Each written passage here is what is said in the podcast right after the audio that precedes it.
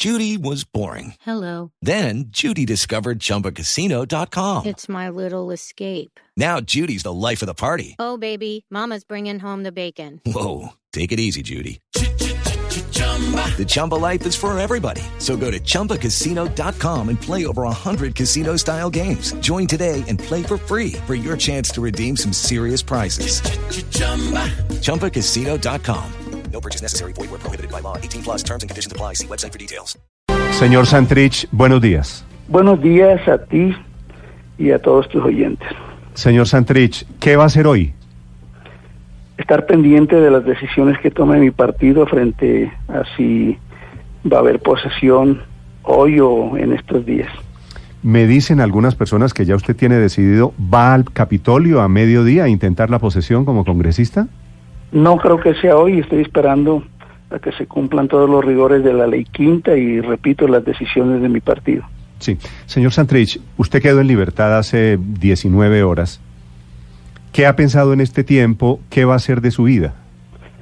Mi vida siempre ha estado entregada a la causa de la paz y yo creo que voy a insistir, a perseverar en abrir los caminos que han sido tan obstruidos por la perfidia del Estado en la construcción de una paz con justicia social.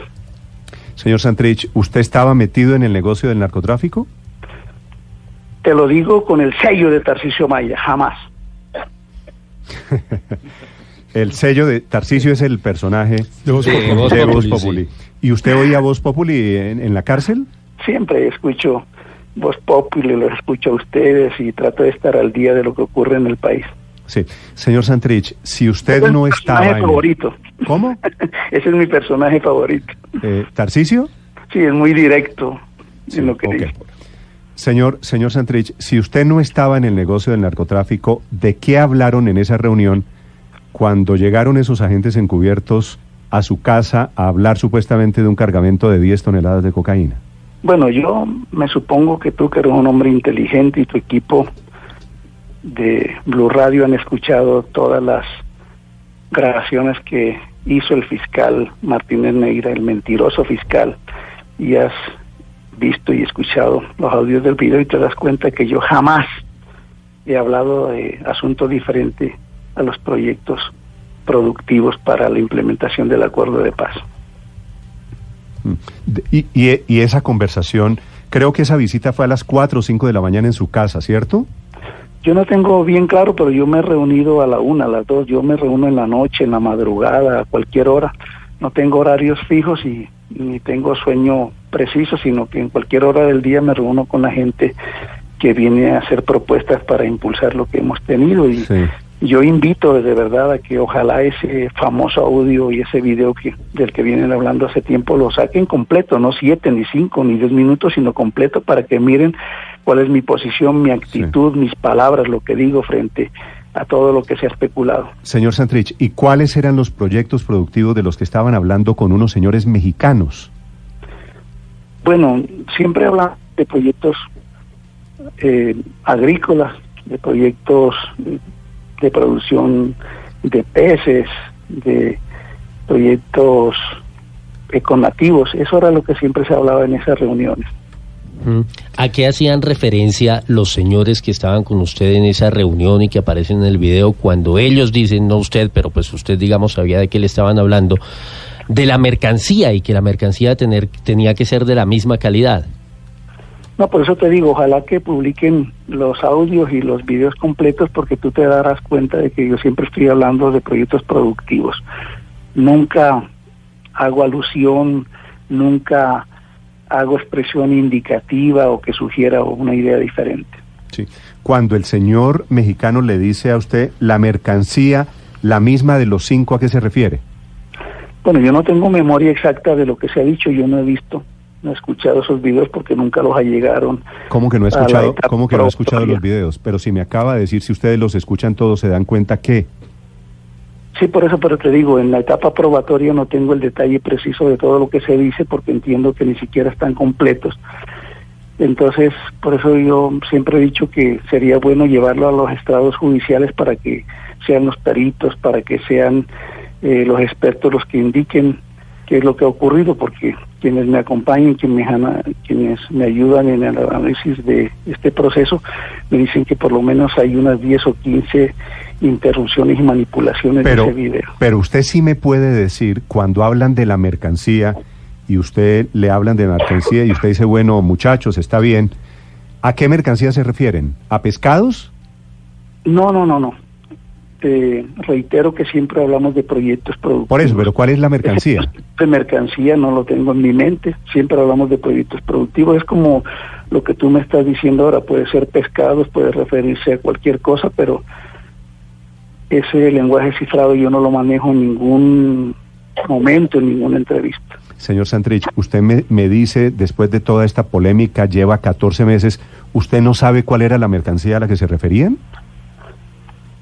Vuelvo a insistirte, no hay una sola reunión en la que yo no haya hablado exclusivamente de proyectos productivos, son reuniones que se dieron en las casas que asignó el gobierno. Y vuelvo a preguntar. Y salida registrada por la Policía Nacional con videos que eh, estaban tomados incluso en mi casa. Y habían ocho cámaras que me supongo que los videos que estaban en esa casa debe tenerlos la Fiscalía. Usted me vuelve a contestar y yo le vuelvo a preguntar. ¿Cuál era la mercancía de los proyectos productivos? ¿No se acuerda? No, todo proyecto productivo tenía que ver con proyectos informativos, tenía que ver con agricultura, tenía que ver con peces, tenía que ver con ese tipo de producción, más nada. Pero usted se reunió con unos señores mexicanos y no sabía cuál era la mercancía que estaba negociando? Yo me reuní con mexicanos, con españoles, con franceses, con un sinnúmero de personas que siempre llegaron a plantear proyectos de reincorporación para las comunidades guerrilleras o exguerrilleras que están en los ETCR. ¿Y por qué menciona en la conversación al presidente de Surinam? ¿Él está en el negocio de los pescados también? Claro, propusieron de que el gobierno de Surinam iba a intervenir también en la inversión en Colombia para la paz. ¿El presidente de Surinam no era socio en negocios del narcotráfico de las FARC cuando ustedes estaban en la guerrilla? Oye, yo nunca he estado en ese tipo de negocios, ni legales ni ilegales. Entonces no hagas ese tipo de sugerencias. Usted cuando estaba en las FARC guerrilla, no en la FARC partido político, ¿nunca supo de narcotráfico? Siempre me dediqué a la actividad educativa, cultural, política, de emisoras. ¿Y usted nunca Y- se enteró? Ni en negocios legales ni ilegales. Señor Santrich, ¿usted nunca se enteró que el presidente de Surinam tiene un proceso, procesos internacionales por ser socio de narcotraficantes? No, ni sé cuáles son los narcotraficantes que hay en Colombia. Señor Santrich, hay que tener claro de que uno no puede tener en la mente todo lo que ocurre en el país. Seguramente tú tampoco lo tienes. señor Santrich, ¿y co- qué explicación da usted para el dibujo o la pintura que usted, eh, que es suya y que dice para don Rafa Caro con aprecio, que es de noviembre de 2017, el señor Rafa Caro, conocido Jefe como el de capo de, Sinaloa. capos del cartel de Sinaloa? En la feria del libro del año antepasado, yo firmé alrededor de 250 libros y más o menos 100 reproducciones litográficas. Nunca a nadie le pedí su hoja de vida para firmar una obra de agradecimiento a su intención de participar en el impulso a la paz. Igual te la puedo firmar a ti o a cualquiera de los que... Pero es que en el video- en el video- Lo hice en la cárcel. Señor en Santrich, en, en el video también hablan de don Rafa. Ajá. Y además Ah, sabe, Ajá, ajá, ¿qué quiere decir? Sí, se pudo hablar de mucha gente, pero siempre alrededor de proyectos productivos. pero usted nos dice, señor Santrich, Escalona puede hablar. claro, De, nos Ah, dice, era, era nunca Rafa. alrededor de, de ilicitudes. Ah, Pero- cuando, cuando usted habla en el video de, de don Rafa, ¿puede ser Rafael Escalona? ¿Me está hablando en serio? No, te digo que yo nunca hablé ni hablaré de negocios ilícitos con nadie. Eh, pero, pero, señor Santrich, usted nos dice que la Feria del Libro, pero es que este dibujo está firmado el 2 de noviembre de 2017. En ese momento no es Feria del Libro y coincide precisamente con el momento en que empieza usted a diálogo o empiezan a, los diálogos telefónicos con estos señores, con estos mexicanos. Entonces son mexicanos, es el señor Rafa Caro, eh, pues entonces mm, hay más elementos para pensar que este que esto sí fue dirigido a este señor que para para para que su argumento sea válido, la respuesta que nos está dando. Bueno, y debe haber cuadros de junio, de mayo, de enero, no solo del 16, del 17 y del, del 18, sino incluso del 19, porque he firmado muchos libros y cuadros, incluso el general Naranjo le regalé un guitarrista, y eso no quiere decir que Naranjo sea narcotraficante. Pero, pero usted no, no me, me, me, me, me tiendo a pensar, ¿usted no le genera alguna suspicacia saber que son unos señores mexicanos y que le están pidiendo una firma para un señor que se llama Rafa Caro, que es conocido por todos, un eh, capo de capos del narcotráfico de México? Bueno, de pronto conocido por ti, por mí no, yo no tengo noción de cuáles son los narcos y los capos que hay en este mundo. ¿A usted no se le ocurrió nunca googlear, preguntar quién era Rafa Caro?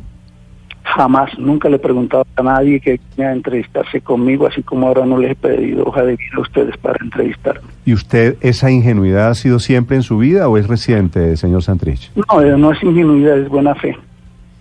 Ah, p- pero se, se reúne usted una madrugada con unos mexicanos eh, para hablar de proyectos productivos. Le voy, le voy a, a creer, a dar el beneficio de la duda. Para hablar de unos, Bueno, pero- benefici- de unos proyectos productivos. ¿Y usted nunca se interesó en saber quiénes eran los señores mexicanos que tenía al frente? Yo no me reuní solamente en esa madrugada, sino en muchas madrugadas con mucha gente. Y yo no sé si tú me estás haciendo una entrevista o una imputación. Por eso yo he dicho que estoy con mis brazos y mi corazón abierto a atender a cualquier autoridad judicial para controvertir pruebas. Yo creo que estos estrados no son de debate judicial, sino de intercambio, de razonamiento pues cordial y me parece que tú estás haciendo un, una sindicación. Señor Santrich, cuando usted escucha las otras grabaciones en donde aparecen estos señores mexicanos hablando con Marlon Marín y hablan de televisores, ¿qué piensa usted? ¿A qué se referían con televisores?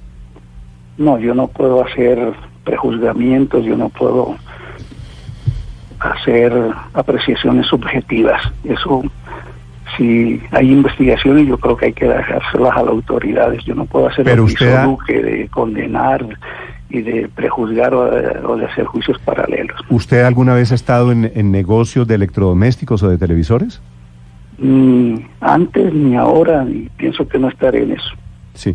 Señor Santrich, hábleme de Marlon Marín, que lo acabo de mencionar. Marlon Marín era sobrino de Iván Márquez. Entrevisté, si usted oía Blue Radio, entrevisté a Iván Márquez la semana pasada aquí. A Timochenko. Eh, eh, perdón, a, a Timochenko, a Rodrigo Londoño.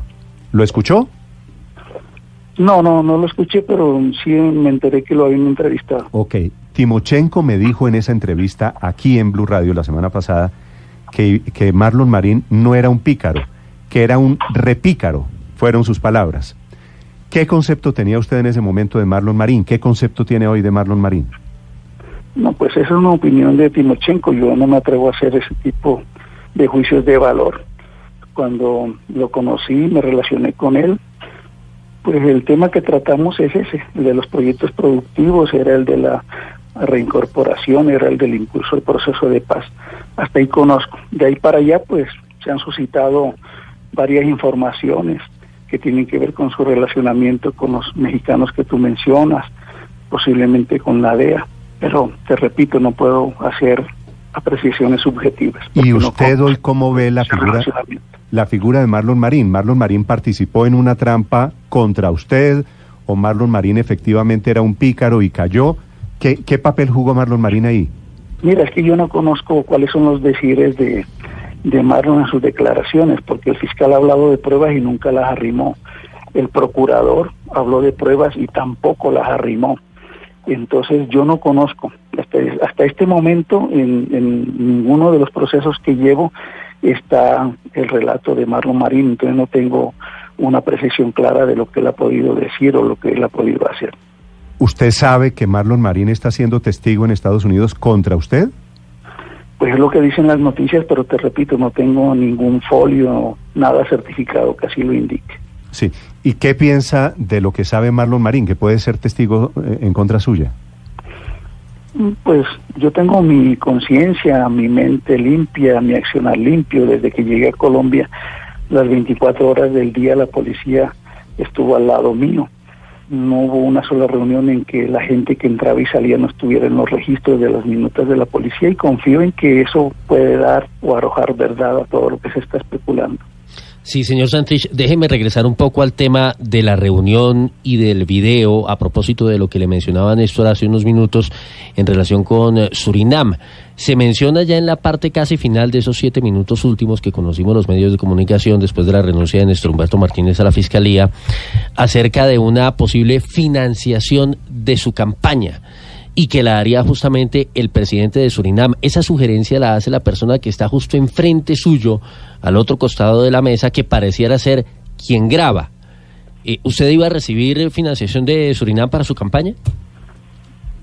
Pues yo creo que si tú escuchas la grabación, eh, nunca admití ni en esa ni en ninguna reunión financiación de nadie porque siempre dije que esa financiación para la campaña tenía que ser del Estado. Entonces, lo demás es especulación, por eso te digo, quien hable de esto, pues que escuche, que mire, que observe, que analice con objetividad y no inclinado por lo que de manera malintencionada digan terceras personas. Sí, ¿usted reconoce eh, a la persona que estaba grabando, que es quien le hace el comentario sobre esa posible financiación de Surinam? Yo he puesto a mis abogados a que miren, que analicen, que observen, porque yo no puedo ver, o sea, yo siempre me confío de las personas que llegan a hablar conmigo y los valoro por lo que dicen, por sus criterios, pero nunca a mí me plantearon negocios ilícitos. Sí, señor, señor Santrich, eh, después de las grabaciones que ha visto el país en los, las últimas semanas, porque además el audio no se conocía, las grabaciones se vinieron a conocer hace exactamente tres semanas, quisiera que usted le dijera algo a quienes creen que usted estaba metido en el negocio del narcotráfico, que usted estaba traqueteando en esa conversación, que usted intente convencer a los oyentes de que usted no es un narcotraficante, un mafioso. Bueno, ahí están mis compañeros de toda la vida que pueden decir que yo nunca estuve vinculado a ninguna actividad financiera, ni legal ni ilegal. Siempre estuve dedicado a la actividad cultural, política, artística, en el seno de las FARC. Y luego cuando salí acá pues deben estar los videos minuto a minuto, hora a hora, los reportes de la policía que me acompañó hasta el mes de febrero que fue cuando lo retiraron a pesar de que yo insistí en que permanecieran en mi en mi esquema. Y están pues los audios y los videos para que la gente los analice completos sin manipulación. Sí, señor Santrich, para convencerme a mí y al resto del país, le sugiero que nos dé detalles de esos proyectos de piscicultura sobre los cuales hablaba usted en la reunión con los mexicanos. ¿Podría contarnos, por ejemplo, en qué departamento iban a hacer, en qué laguna, qué tipo de pescado, si trucho tilapia, cuánto es el tiempo de cosecha, cómo es la relación macho-hembra, cuántos alevines iban a tener, dónde iban a tener los tanques de oxigenación, de dónde iban a sacar la testosterona para hacerlos crecer? Pues eso era lo que había que crear, un proyecto, y esa fue una reunión breve, como de 20 minutos, para comenzar a organizar esos proyectos que serían en el sur del país y en la costa caribe colombiana, específicamente en los ETSR de, de Pondores y de Tierra Grata. Ya el detalle no se dio porque se suponía que iban a, haber reuniones posteriores. Pero si decían, señor Santrich, que tenían que ser de la misma calidad, pues eh, voy a la pregunta de Paola, supongo que ya tenían claro cómo era el proyecto y de qué estaban hablando porque pareciera que ya conocieran bastante bien el producto.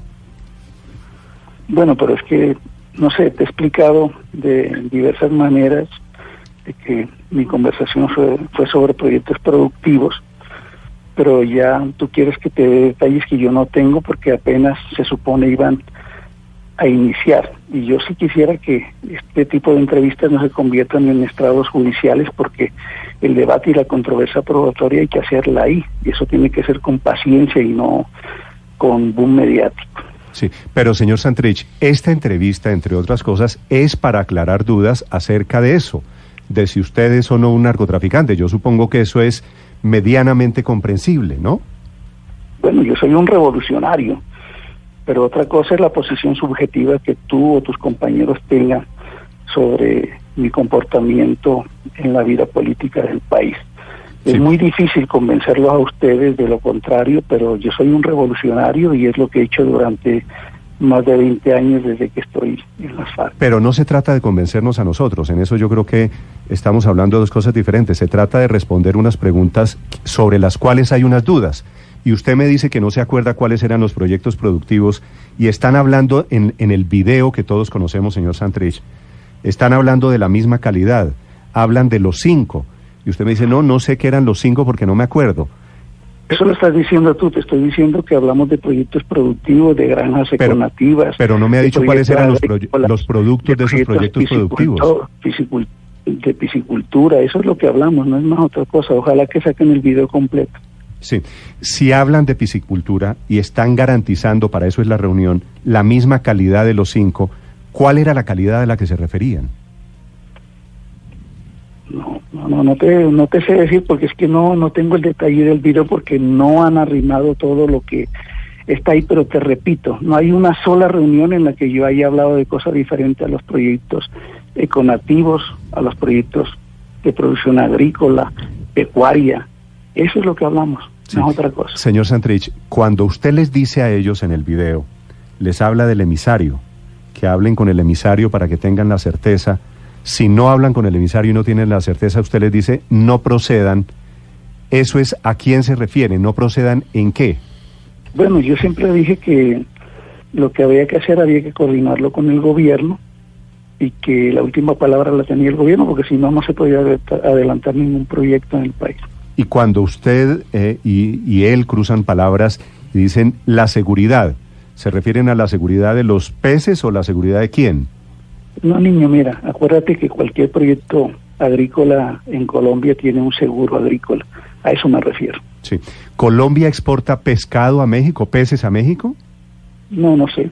Tendrías que preguntarlo por la parte de quienes se dedican a eso. No, pues, pero usted era el promotor de eso, usted era el, el del proyecto productivo. Sí, pero es que nosotros lo que producimos generalmente es para el autoconsumo y lo de los alrededores, no para exportar. Señor Santrich, hablemos de, pues de, no solo de su pasado, sino de su futuro. ¿Usted por qué se intentó suicidar? ¿Cuál es el futuro que usted se imagina ahora con su vida en libertad? Yo deseo un futuro de paz para Colombia, de concordia, de desarrollo, de progreso para el país. Y yo siempre he dicho que prefiero morir luchando en Colombia a subordinarme a toda esta situación que nos imponen las transnacionales en nuestro país. Yo pienso que tenemos que lograr un poco de decoro, que debemos dejar de ser una república banana, que debe haber soberanía, que debe haber autonomía en nuestro país. Ese es el país ¿Por que yo qué, sueño. por qué por qué ha repetido usted tantas veces, señor Santrich, lo de la República Banana? Porque aquí se hace lo que dice la embajada yanqui y eso no puede seguir siendo. Yo creo que personas como tú, personas que tengan sentimiento democrático, deben rechazar esa subordinación que hay a las decisiones, a las determinaciones del gobierno de los Estados Unidos. Y el hecho de que usted esté hablando hoy en libertad no es la demostración de que no somos una República Banana? No, aquí hay muchas demostraciones de que sí lo somos. Desde, desde el momento mismo de la independencia, pero eso requeriría un programa especial para darte detalles. Pero ahora mismo, pues las transnacionales son las que imperan, las que imponen las condiciones económicas en nuestro país. Sí. Señor Santrich, Felipe. di- dijo usted ayer que no lo iban a extraditar, es decir, que usted no se va a dejar extraditar. Si llegare el evento de que la Jurisdicción Especial para la Paz o la Corte, o ambas, dependiendo de las instancias que usted conoce muy bien, deciden extraditarlo, ¿usted se suicida? ¿Eso fue lo que dijo anoche o, o- o- o dio a entender? Bueno, usted es un hombre muy inteligente. Gracias, señor. Eh, yo lo he escuchado, he apreciado sus reflexiones y yo creo que usted tiene claro lo que es el sentido de- del honor y de la dignidad. Y ese sentido para mí está pleno en mi conciencia y eso no va a ocurrir jamás, ¿Qué no va a ocurrir jamás? la extradición.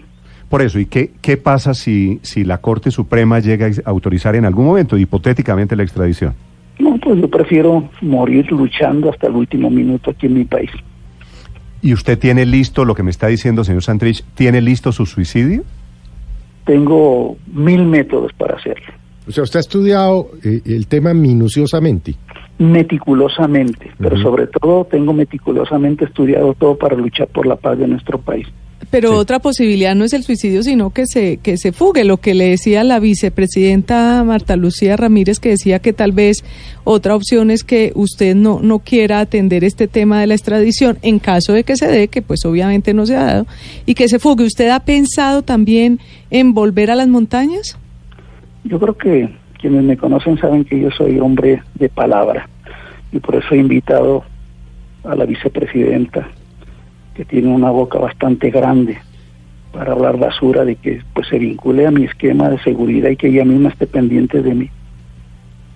Pero eso es una, una provocación, don señor Santrillo. Yo, yo creo que eh, hemos visto compañeros suyos que están en un tono más de diálogo, pero que le diga usted a la vicepresidenta que mal que bien la eligieron millones de colombianos, que se convierta en su escolta, pues es un poco, es un irrespeto, ¿no le parece? Tú la has escuchado a ella todo lo que ha dicho contra mí. Eso sí es provocación y respeto. Es violentar el Estado de Derecho. Y pues lo que yo digo, si tiene mucha preocupación, yo estoy dispuesto a que me pongan la cantidad de veedores que crean, porque yo estoy aquí, estoy dando la cara. He dado no una ni dos, sino más de una vez las mejillas que tengo en mi cara. Entonces, por eso digo, es decir, es que a veces se miren lo que uno dice como reacción y en lo, en lo que otros dicen como provocación.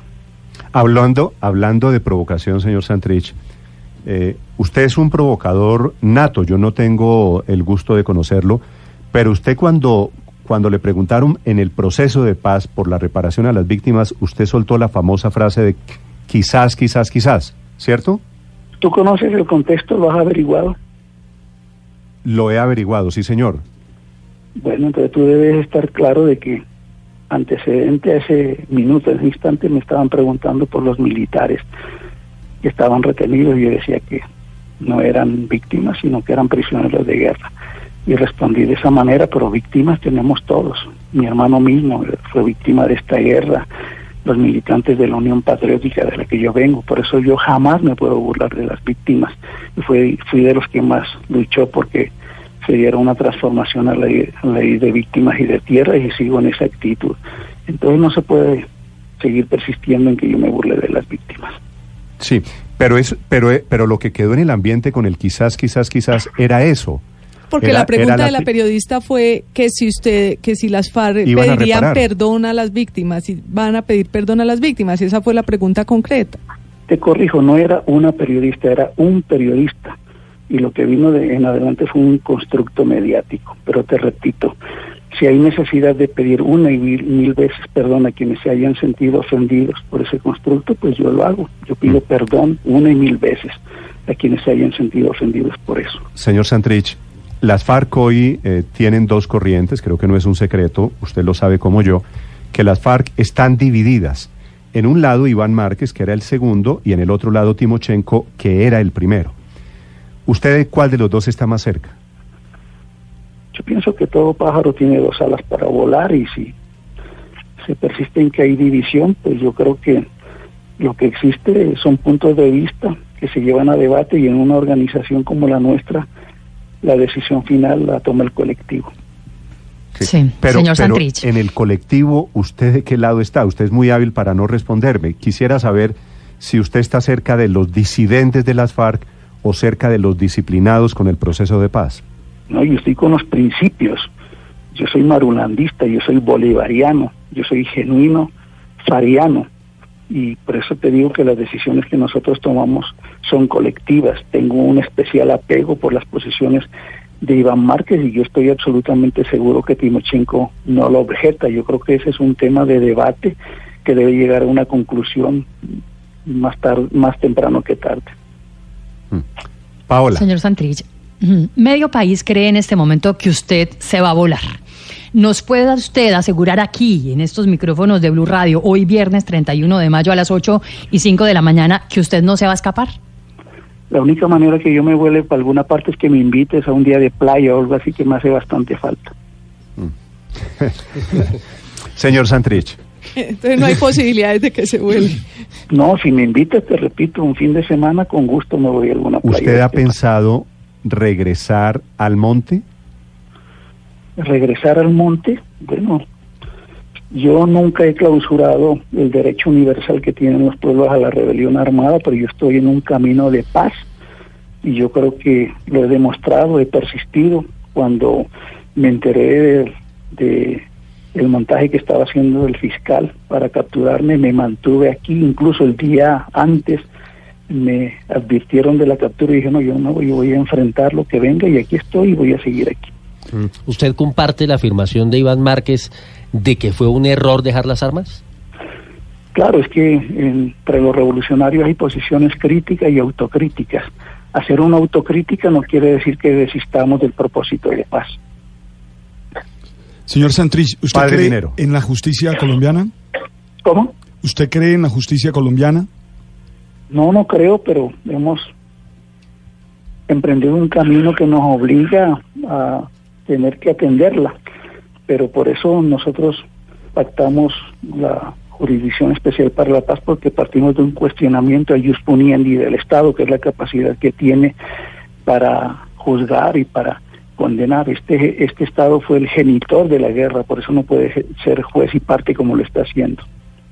Sí. Señor Santrich, ¿usted duerme bien? Sí, afortunadamente. Sí. ¿Y tiene, ¿Y tiene en este momento un buen vivir? Bueno, tengo todas las afugias de la preocupación que genera de que haya tanta posición guerrerista en este país cuando lo que debiéramos estar es transitando un momento de posconflicto. Es lo que más me preocupa, que de pronto se establezca un estado de conmoción o incluso se dé un golpe de Estado que le limite los derechos a los colombianos más de lo que ya están limitados. Y si hipotéticamente hubiese la declaratoria de un estado de conmoción, ¿usted aplica su plan B? Yo me imagino que todo el mundo tiene un plan B y el mío es el de seguir luchando por la democracia en Colombia. Es Jesús Santrich esta mañana en Blue Radio, son las 8 de la mañana, 8 minutos, horas después de salir de la cárcel. La Sí, última. sí, la María. última. eh, Con el sello de Tarcisio Maya. Señor, señor Santrich, eh, ¿usted quiere llegar, quiere ser congresista? ¿Qué quiere, qué es lo que busca hacer usted en el Congreso de la República de Colombia? Uf, muchas cosas. Fundamentalmente luchar por los derechos de las mujeres como tú, por los discapacitados y por impulsar el acuerdo de La Habana. He dicho que voy a preocuparme por todas esas cabezas de familia que pues hacen ocupaciones en sus casas y nadie se los se los reconoce y por quienes no tienen pensiones y están desempleados. Néstor, si, si me permite la última, última, sobre una cosa final sobre la reunión a propósito de las claridades que como usted muy bien lo ha dicho es el propósito de esta entrevista. La reunión, señor Santrich, fue estando usted en campaña. Se lo pregunto porque la fecha es muy importante a propósito de si esto fue antes o después de la firma de No, los pues es que acuerdos. creo, creo, creo, Santrich, que no hay duda de que fue después de la firma del acuerdo de paz, ¿no? Usted lo admite. ¿Qué? Que la reunión fue después de la firma del acuerdo. El, el video, la reunión. Yo nunca he hecho reuniones que tengan que ver con narcotráfico y te preciso también que no tengo difusión sexual. ¿Qué tiene que ver lo de la difusión sexual? Porque tú lo dijiste el otro día en una entrevista. ¿Que, ¿Dije qué? que tenía una disfunción sexual y lo que tengo es un Visual, problema de pronto fue visual. que escuchó, de pronto fue que Pero no sé si sea visual, de pronto es auditiva, porque yo no he hablado de su sexualidad, señor Santrich. No, no, no, fue una equivocación que tuviste y yo me eché a reír como nunca. Ah, fue- ah, dije, ah, dije, Un lapsus, un lapsus, un lapsus. Sí, fue un lapsus, un lapsus. ah, dije, dije disfunción visual y se me fue disfunción sexual. Sí, sí. Pero no, yo sé que fue una equivocación. Sí, no. Y no me interesa mucho el tema, le cuento. me imagino. Señor Santrich, eh, está escribiendo el presidente de la Cámara de Representantes. De pronto le interesa, le interesa esta noticia. Sobre la posibilidad de que usted se posesione como congresista, dice él, el doctor Chacón, que le ha elevado consultas a la Corte Suprema y al Consejo de Estado para que ofi- oficialmente le comuniquen que ya están ejecutoriadas las decisiones sobre usted, sobre Jesús Santrich que solo Ajá. hasta cuando ellos le contesten va a poder producirse su posesión, o sea que eso se va a demorar días. Bueno, eh, hay una canción vallenata que dice paciencia, paciencia, eso me dicen todos mis amigos y yo la tengo. Sí. Y hay otra y hay otro viejo y conocido refrán sobre la posibilidad de que usted sea parlamentario, que dice quizás, quizás, quizás. Sí, yo creo que eso sigue siendo vigente, puede ser. Y si no lo es, pues buscaremos otras formas de seguir luchando por la paz de Colombia. Sí, sobre su disfunción visual, señor Santrich. sí. La visual. Ajá. ¿Usted es ciego? Bueno, yo creo que veo con los ojos del alma. Tengo un punto de luz en el ojo izquierdo, no tiene imagen, pero me ayuda para ubicarme. Y yo creo que cuando uno tiene toda su, su sensibilidad puesta en el proyecto de la reconciliación es suficiente para seguir viviendo. Señor Sa- Santrich, gracias por aceptar esta entrevista aquí en Blue. No, gracias a ustedes. Disculpen, disculpen cualquier imprudencia mía. Sí, señor. Jesús Santrich, de las FARC, esta mañana en Blue Radio, 8-12 minutos.